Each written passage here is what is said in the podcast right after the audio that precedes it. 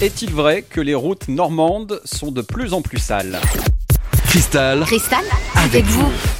Eh bien oui, il semblerait effectivement que ce soit le cas. Ce sont les agents de la direction interdépartementale des routes du Nord-Ouest qui le constatent au quotidien.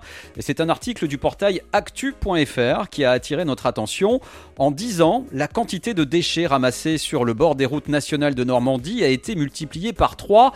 1500 tonnes de déchets ramassés chaque année, soit une tonne et demie tous les kilomètres. Des déchets abandonnés par les automobilistes et des déchets de toutes sortes. Hein.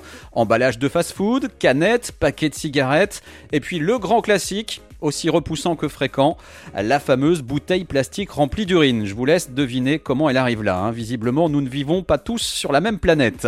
1500 tonnes de déchets donc par an sur le bord des nationales de Normandie. C'est ahurissant et en plus de ça, nous payons tous pour ça parce qu'évidemment, ramasser ces déchets a un coût estimé à 300 000 euros par an.